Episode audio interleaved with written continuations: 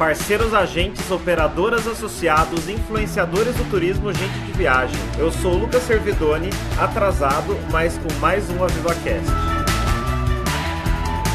Hoje é dia de falar da nossa relação com os influenciadores e do case do Zé Neto, que teve um alcance imenso na mídia e um retorno maravilhoso pra gente. Tudo isso com três convidados super especiais.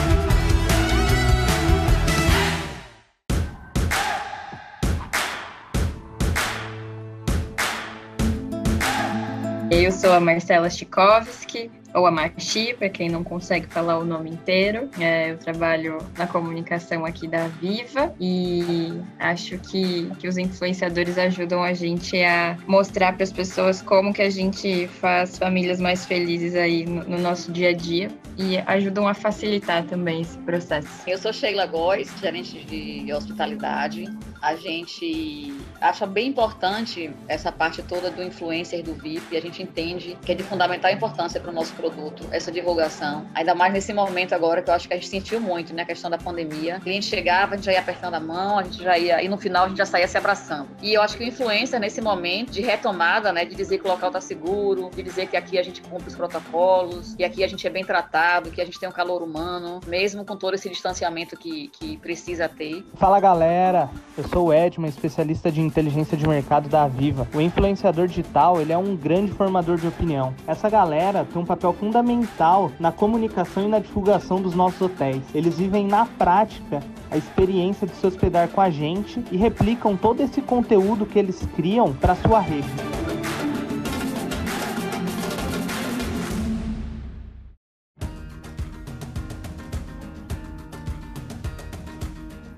Teve um super case do Zé Neto em Sauípe, que foi efeito viral aí, foi super positivo em todas as frentes, dados, vendas, engajamento e tal. Como que é esse processo de influencer, desde o do primeiro contato do marketing até a parte de hospitalidade, de receber esse convidado e depois como que a gente faz essas medições de resultados e tal para confirmar se vale a pena ou não trazer um influencer. A gente faz um processo de curadoria né, desses influenciadores. Muitas vezes ou eles chegam de maneira orgânica até nós pelos destinos serem atrativos, ou então a gente acaba por algum objetivo específico mapeando e, e, acessando eles, entrando em contato com um assessor, com a gente, ou até mesmo diretamente com o influenciador. E aí a gente sempre também é pautado em um objetivo, seja ele venda, seja awareness, seja lançamento de um produto ou de alguma coisa nova nos destinos. É importante falar também que a gente não paga, viu? Hoje muitas marcas elas oferecem um cachê ou alguma coisa do tipo até dentro da hotelaria e os nossos destinos a gente acaba utilizando eles como uma moeda de troca para obter os serviços de influência desses nomes. Então, hoje a gente faz tudo na base da permuta, a gente oferece para esse influenciador ir com a família dele por alguns dias para um dos destinos e a partir disso ele começa a gerar conteúdo para a base dele e também a gente acaba utilizando, replicando nas nossas redes sociais. No caso do nosso amigo Zé Neto, a gente fez uma parceria com uma operadora de turismo, que foi a Primordial Turismo, e aí eles falaram que tinham, o Zé Neto e a esposa e mais um casal de amigos como clientes. E a gente acabou levando eles aí no, no comecinho de setembro. E, né, viralizou tudo, tudo do jeito que foi. A minha primeira dúvida é, o pessoal chega e fala, quero me hospedar em Sauípe de graça e faço um post, sou influencer. Como que é? As pessoas se apresentam como profissional influencer? Sim. É... A gente tem bastante demanda mandando mensagem pra gente, como que a é? Gente recebe muito pelo, pelas mensagens diretas diretas do Instagram no inbox e também pelo e-mail. A gente disponibiliza aí o e-mail de comunicação ou de marketing e as pessoas acabam mandando, falando: Oi, é, sou fulano de tal, meu foco é mostrar viagens em família, ou então é, meu foco é viajar e mostrar outros tipos de conteúdo. É, viagem com meu namorado, enfim, tem das mais diversas assuntos e pessoas que chegam até nós e a gente tem uma demanda que ela sempre existiu, mas ela era razoavelmente baixa mas agora a gente viu que após a reabertura, em, por semana a gente recebe em torno de 20 pedidos para cada um dos destinos, então é bastante coisa. Marcela, e a gente busca também ou, ou, ou, a demanda já é tão alta que a gente não precisa fazer isso? Sim, a gente busca porque nem sempre o que chega até nós é qualificado ou conversa com o nosso público de nosso interesse. Público. Então a gente sim acaba indo atrás de alguns específicos. Ah, muitas vezes também na região, né? Por exemplo, Salvador ali era uma praça nova pra gente. Ali sim a gente escolhia. Oi. E é legal comentar também que esse é o principal fator de sucesso na hora de, de se levar um, um influenciador para os destinos, né? Porque se o influenciador não tiver match com o nosso negócio, não for um usuário recorrente de viagens, ou que não tem uma relação de sinceridade com o nosso público, pode não ser sucesso. Então, Exatamente. ele ter o match, esse primeiro filtro, ele é primordial para se vai dar resultado ou não vai dar resultado. Essa semana a gente teve, eu vi depois, com, acho que foi na, no Insta da Costa mesmo, aquela Patrícia Caetano. Vocês Sim. sabiam? Ela caiu de paraquedas e depois ela começou a postar, porque ela, eu lembro que ela já veio lá no Alasol ano passado. A gente aqui tem o um monitoramento dos perfis, das, enfim, das postagens que fazem no mar aberto, digamos assim, e que mencionam os nossos destinos, e a gente acaba rastreando alguns influencers que não nos pediram nada, não, não, não pediram cortesia nem viagem, não fecharam uma parceria, mas estão nos nossos destinos e produzindo conteúdo e falando bem da gente. Então, o que, que a gente faz? A gente entra em contato com eles, agradece o conteúdo e aciona vocês aí do time de hospitalidade para mandar um mínimo, para oferecer um jantar. Isso também acontece. E nesse caso é normal? Tipo, eles não querem nada em troca? Sim. Ou na hora, que, na hora que você entra em contato, na hora que você percebe isso, que entra em contato, já é, de uma certa forma, um ganho para ele, entendeu? Acontece as duas coisas, né? Às vezes, porque a gente tem casos, por exemplo, em Rio Quente, de pessoas que vão sempre, que amam tanto o lugar e que são influenciadores do regional e que eles não pedem nada pra gente mas a gente consegue rastrear e potencializar ainda mais a experiência positiva que ele tem durante a estadia dele, entendeu? Ô Shelly, eu tenho um, um, exemplo icônico disso, foi quando o Thiago Abravanel ah, é, teve, aí, e, teve aí na costa do Sauípe. E do nada, na minha timeline, aparece uma foto dele deitado numa banheira, que eu falei, opa, peraí, conheço essa banheira, acionei a Marcela. de banheiras. É, é porque ele veio no evento corporativo, né? Então, mas ninguém sabia. A gente soube porque a, a empresa do, do Mais falou com a gente, ó, vai receber um convidado, coloca num, num, apartamento diferenciado. Aí a gente só descobriu quando, quando eles falaram, né, sobre os convidados. Ex e esse mar aberto, ele é, a gente tem dois produtos icônicos, né? O Aço do Sal e o Rio Quente Resort são os dois, estão entre os destinos mais conhecidos do Brasil, né? Sempre vai chegar um famoso, sempre vai chegar alguém que tem um match com o nosso produto, que tem um carinho diferenciado, né? E essa galera já vai por livre, espontânea vontade, se assim a gente pode dizer, né? Só para entender. E aí não dá para você saber tudo, né? Você tem que tem que estar tá antenado às hashtags, as coisas que marcam a gente, para a gente sempre sempre tá conseguir Isso. atender o cliente. Nesses casos, esses, esse aí ele foi convidado de uma empresa e ele começou a postar e marcou lá a gente. Uhum. A gente tem essa liberdade de repostar as coisas dele ou a gente tem que entrar em contato? Ou, ou na hora que ele marca a gente é porque ele já quer ser realmente visto? A gente, Como é que a gente tem liberdade de, de, utilizar esse conteúdo porque meio que o que está no Instagram é público, né? Quando você abriu o seu perfil, você já autorizou e assim, aceitou os termos, digamos assim, de, de utilização. Você já tornou seu conteúdo público e como ele marcou a nossa marca, a gente consequentemente pode usar. Uhum. pode usar. Mas agora do Instagram, né? O, o... Isso, exatamente. Agora, se o Abravanel, por exemplo, não tivesse postado, não tivesse marcado nada, tivesse pedido para esse parceiro de mais sigilo absoluto, a gente nem poderia revelar que ele está aí mesmo. Teria que ser uma coisa bem low profile ali, quietinho, entendeu? Mas a gente nunca teve casos assim, não. É, todos são positivos. Acho que faz aí um, uns quatro anos que eu tô na Viva e eu cuido disso. Já cuidei antes, tive um intervalo, tô cuidando agora de novo. E foram pouquíssimos os casos que a gente teve problemas. É, eu me lembro um caso do Marcos Mion, que foi para um evento em Rio Quente, e, e, ele sim, em contrato, pedia: olha, eu quero ter uma cabana na Praia do Cerrado e eu não quero ser incomodado, eu quero segurança no, no bangalô. Não quero que nenhum hóspede entre em contato com a minha família.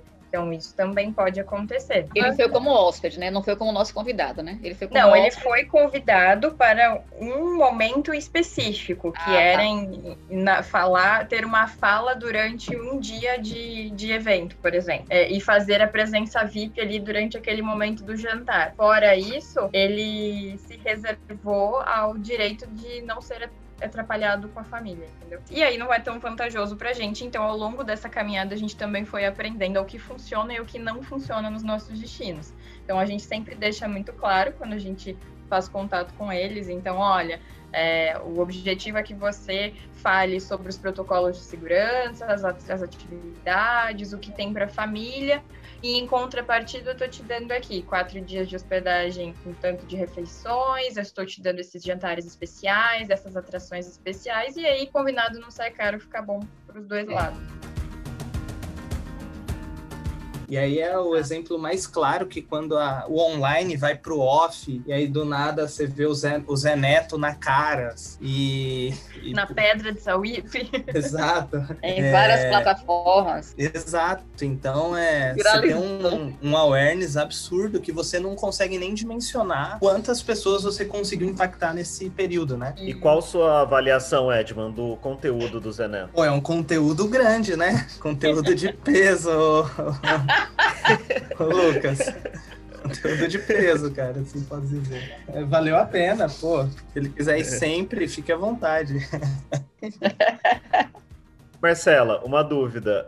Uh, o número de seguidores é um fator de decisão? Vocês olham mais engajamento ou, e o match de perfil, assim? É um conjunto de fatores, igual você falou. Então, sim, ter muitos seguidores é importante, mas aí vai muito de acordo com o perfil que a gente quer. Eu posso levar tanto um influenciador que tem ali na casa de 20 mil ou 50 mil seguidores, que seja forte no regional e tenha uma boa comunidade de mães, por exemplo, para falar e recomendar como um bom destino de férias em família e que gere vendas ou gere ali um, um awareness, como também eu posso querer comunicar alguma outra coisa, como como é o Réveillon em saúde, por exemplo, e levar alguém de peso como é o, o Abravanel ou como é o Zé Neto. Então tudo muda de acordo com o objetivo que a gente quer atingir naquele momento.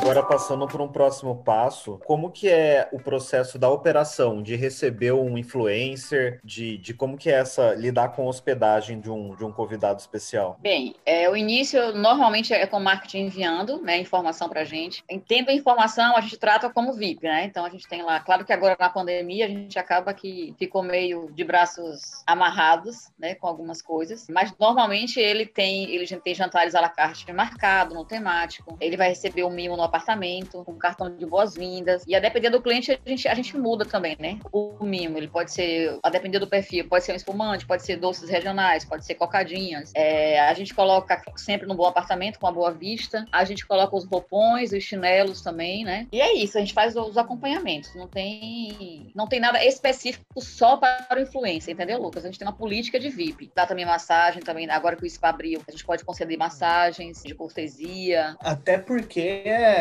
ele sendo influencer, ele vai estar tá usando um, um, espaço comum onde ele é tratado como um cliente. É, no fim de tudo, ele é igual aos outros né? Ele usa Sim, a mesma piscina, ele come a mesma comida. Isso, no ambiente, no ambiente público, ele se comporta como, como hóspede normal. A gente não faz nenhum tipo de, de diferenciação, né? Mesmo porque a gente está com outros clientes ali ao redor tal. Mas informalmente, ele ganha, assim, no apartamento uma massagem, ou seja, é tudo muito individualizado lá e muito secreto, né? Ou, ou a gente vai pela, é, com mensagem no, no apartamento, ou às vezes a gente consegue até o WhatsApp, se não é da, da pessoa, é, é, é de alguém que está acompanhando. Então, é, essas ações, elas são bem específicas e bem, bem privadas, mas é tudo muito direcionado para ele, com um recadinho para ele. Mas nas áreas normais, não. Se bem que, ultimamente, até que eles têm ficado bastante expostos lá, né? E uma dúvida, se acontece igual o Zé Neto, que pegou o microfone e começou a cantar no jardim, vocês não interferem, né? Vocês deixam... Inclusive, eu vi isso pelas redes sociais, né? é, a, a, o pôr do sol, ele é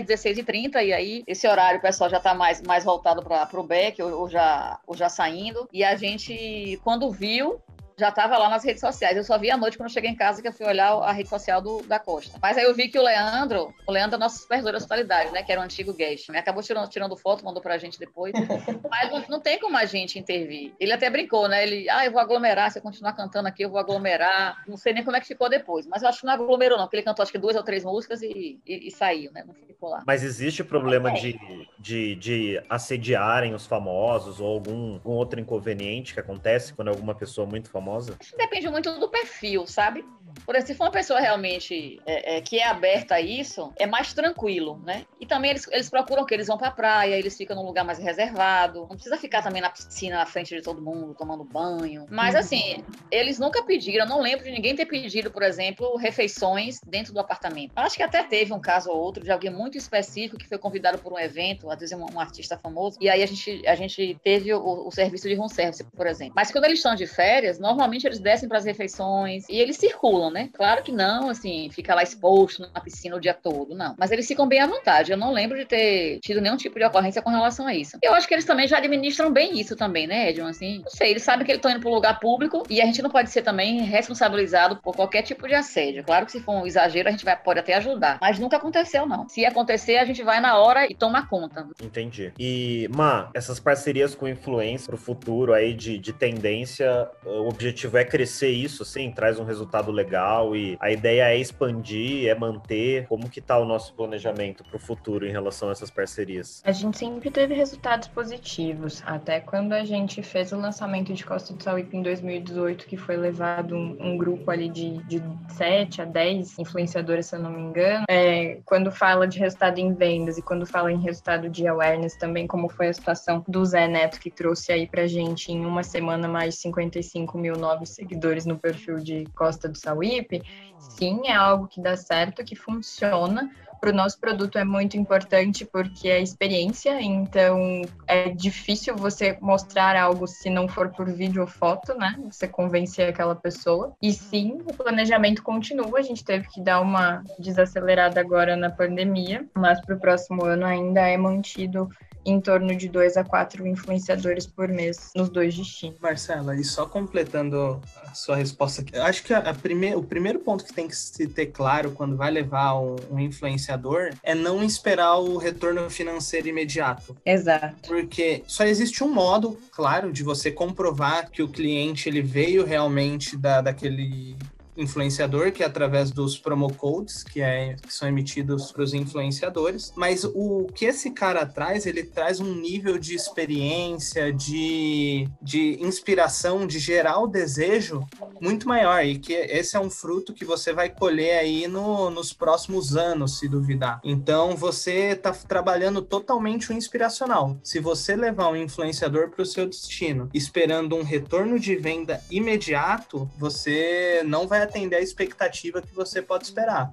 Igual o, o, Zé Neto, ele trouxe vem, mas não é no, no ritmo que você espera. Ele é um trabalho que você faz aí de longo prazo, né? não é de ação imediata. Você trabalha inspiração, senão você tem outros meios de trabalhar venda imediata. Aí você trabalha promoção, você trabalha Google Ads, é, o próprio Facebook, por aí vai, né? Sim. Agora, o aumento de seguidores, não, ele é imediato, né? Então isso é muito bom, né? Essa visibilidade aumentada aí. Sim, isso é. Igual a Má falou, né? O, o, na época do Zanetti daí foram 55 mil novos seguidores. Exato. Pra gente que é entretenimento total, hein? Foi assim. Ele fez várias coisas voltadas para isso também, né? Ele fez uma live lá na praia, tocando uhum. violão, no Instagram dele. Pegou o microfone e foi cantar no nosso pôr do Pegou sol. o microfone e foi cantar. Brincava com o pessoal de, dos restaurantes. Isso é uma dúvida que eu tenho. A gente pré-define, tipo, ah, não, ele tem que fazer uma live, stories, post no feed Isso é definido previamente ou como que é alinhado essa nossa expectativa de conteúdo? A gente alinha o objetivo que a gente quer. Por exemplo, na reabertura a gente focava muito em mostrar os protocolos de segurança. Então, a, a, o briefing é esse e a gente recomenda alguns caminhos que funcionam mais para gente, como os stories, o, o IGTV mas a gente acaba deixando livre de acordo com o que funciona mais para aquele influenciador, né? Tem alguns que não são bons de edição, por exemplo, então o IGTV já não funciona. É, tem outros que têm uma, uma comunicação melhor nos stories, então a gente acaba deixando livre para ele é, fazer da, da, forma que eles comunicam melhor. Mas a, a, gente fala, a gente fala para mostrar o quarto, para mostrar os temáticos. Sim, eu vejo sim, que isso eles sim, sempre fazem, né? Uhum. Temáticos sempre fazem temáticos, sempre. Sim, porque acaba sendo um dos diferenciais do produto aí no, no litoral, né? A quermesse é, também. A quermesse. Uhum. Aí quando a gente direciona para o Brisa, mostrar sempre a piscina de borda infinita com vista para o mar. É, hum. Quando a gente direciona para o sol, muitas vezes a gente mostra muitas nossas suítes temáticas, como a do Ou mostra os apartamentos que já foram reformados. É, que já são pontos que são mais instagramáveis mesmo, né? Parece que já, já tá preparado ali para criar o conteúdo. Tanto a piscina, como vários pontos que tem na orla também, que são perfeitos para fotografia, vídeo e tal. Uhum. Não, é isso. Aí a, a, pergunta era, o que é que a gente, o que é que a gente faz mais, né, por essas pessoas? O que é que o marketing sugere? Olha, eu acho que para o futuro, Sheila, a gente precisa reforçar o nosso kit de mimos para eles na chegada. Tava com, com isso engatilhado, mas a gente teve que paralisar. Era até uma coisa que era para ficar pronta esse ano. E também a parte, não sei se hoje vocês fazem na parte da recepção, quando esse cliente chega, é uma coisa que a parte de guest a gente sente sente um pouquinho de falta, mas a gente entende também que é muito por conta do, da equipe enxuta, né? E coloca aí que tem que retornar um guest relation pra gente. Com certeza. e a Primo Service, ela na realidade é muito back, né? O cliente sim, liga sim. lá o 9 e ela vai lá, vai lá, passa, vai, leva uma toalha, arruma um apartamento. Que hoje a gente pensou em criar, criar a Prêmio Service como uma referência também para atendimento, mesmo que seja somente no back, entende? Mesmo que ele não tenha o um contato direto com o cliente.